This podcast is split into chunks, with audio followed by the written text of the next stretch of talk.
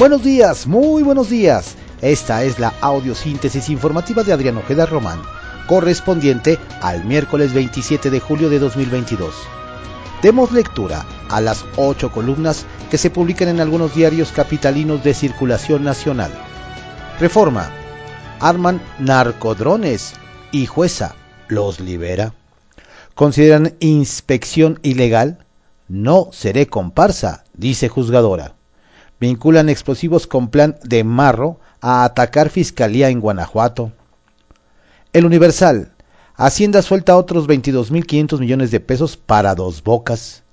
Responsables de la obra dijeron a El Universal que el monto es para pagar el IVA, ya que no se presupuestó.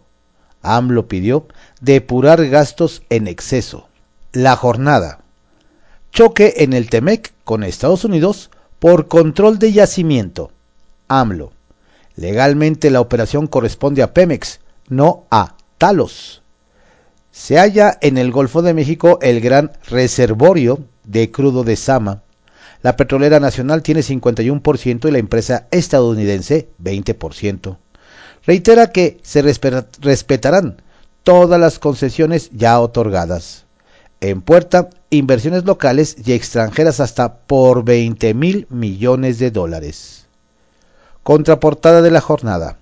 AMLO, para el relevo presidencial no hay cartas marcadas. Sale al paso de voces en Morena que piden piso parejo en la selección.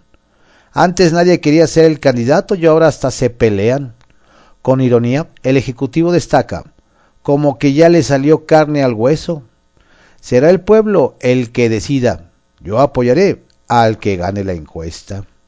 Mm. Milenio supera la tonelada y media el decomiso de coca en ruta a Tepito. Golpe al narco.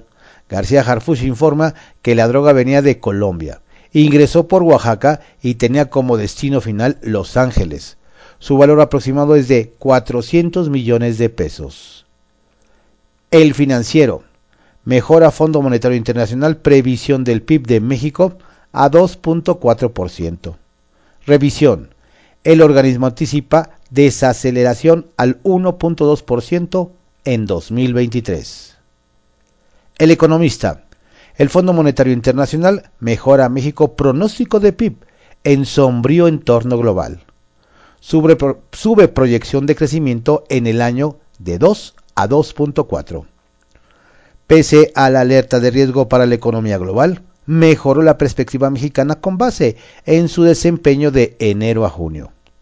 Inflación y la guerra acechan a la economía mundial. Acciones monetarias pasarán factura. Excelsior. Estados Unidos. El crimen financia a las caravanas.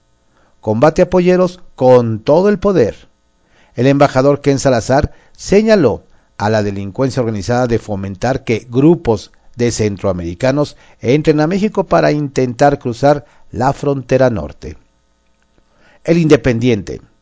Guerra FED Casablanca por tasas de interés profundizará la recesión.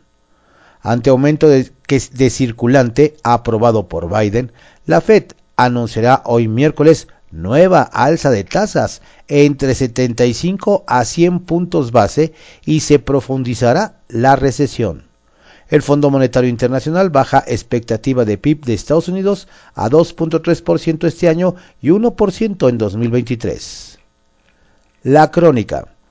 Ofrecen licencias falsas en Guerrero. Sale vía WhatsApp tras mandar selfie. Proliferan intermediarios. Todo se tramita por celular y no hay mayor verificación de datos del solicitante.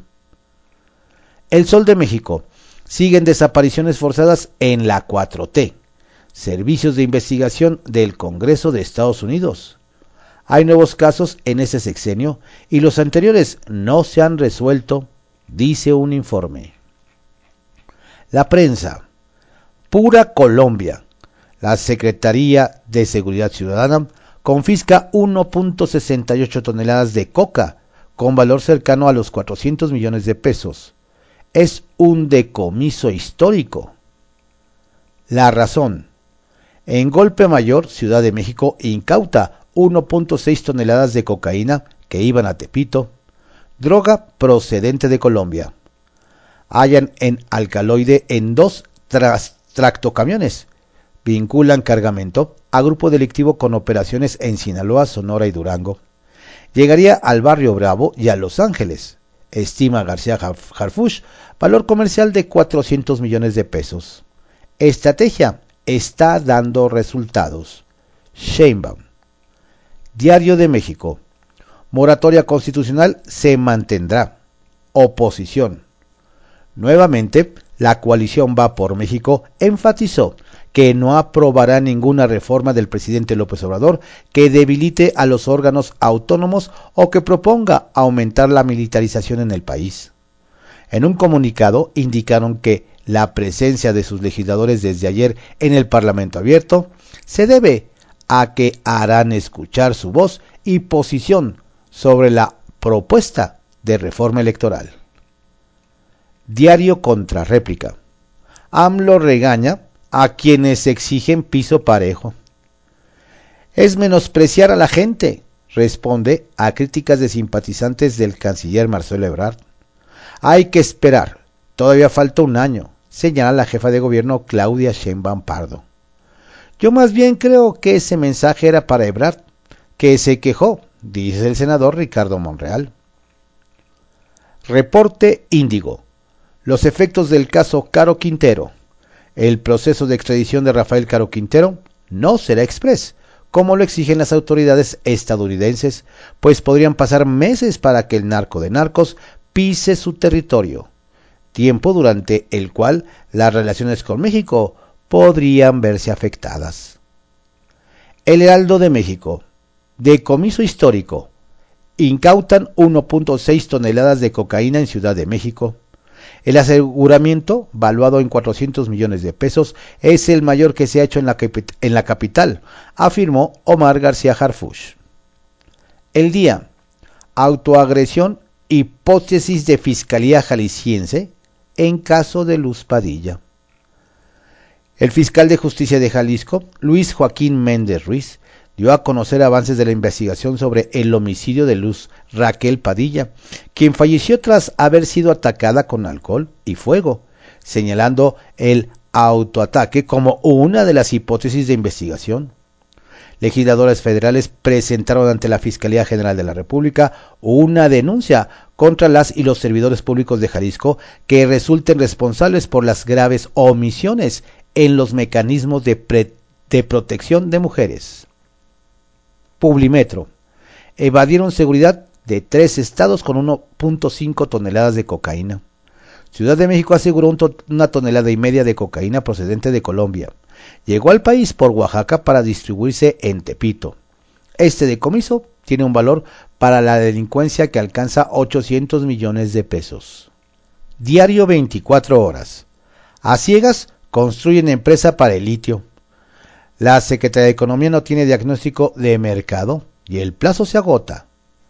A un mes de que comience a funcionar el organismo que se encargará del control del mineral en México, la Secretaría de Economía reporta que no cuenta con información actualizada sobre el mercado a nivel global y los estudios existentes llegan a 2018, cuando aún no alcanzaba al gobierno la fiebre de litio. Lo que sí hay son dos propuestas de nombre para la nueva empresa Litiomex o Amlitio, a sugerencia de los diputados morenistas. Estas fueron las ocho columnas de algunos diarios capitalinos de circulación nacional en la audiosíntesis informativa de Adrián Ojeda Román, correspondiente al miércoles 27 de julio de 2022. Tenga usted un excelente día. por favor, cuídese mucho, no baje la guardia. La pandemia sigue muy activa. Saludos cordiales de su servidor Adrián Ojeda Castilla.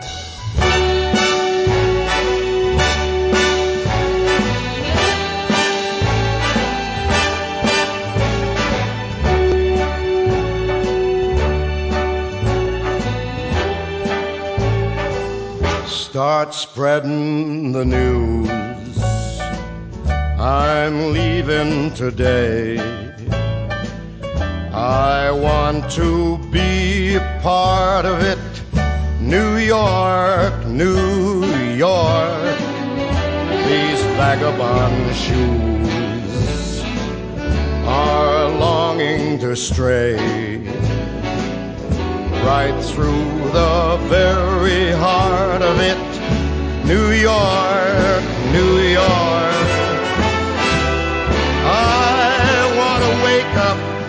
In a city that doesn't sleep and find I'm king of the hill, top of the heap. These little town blues are melting away. I'll make a brand new start of it in old New York if I can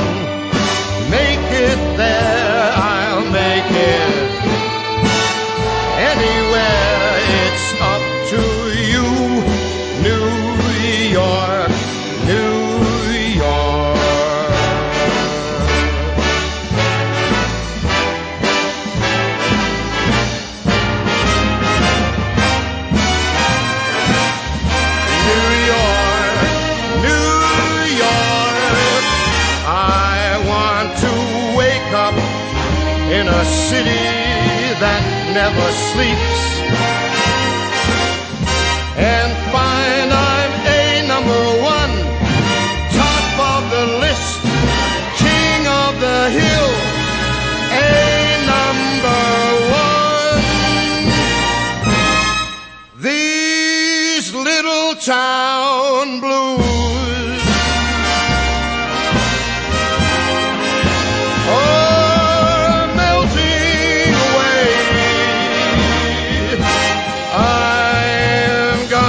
make a brand new start of it in old New York. And uh, if I can make it there, I'm gonna make it anywhere. It's up to you, New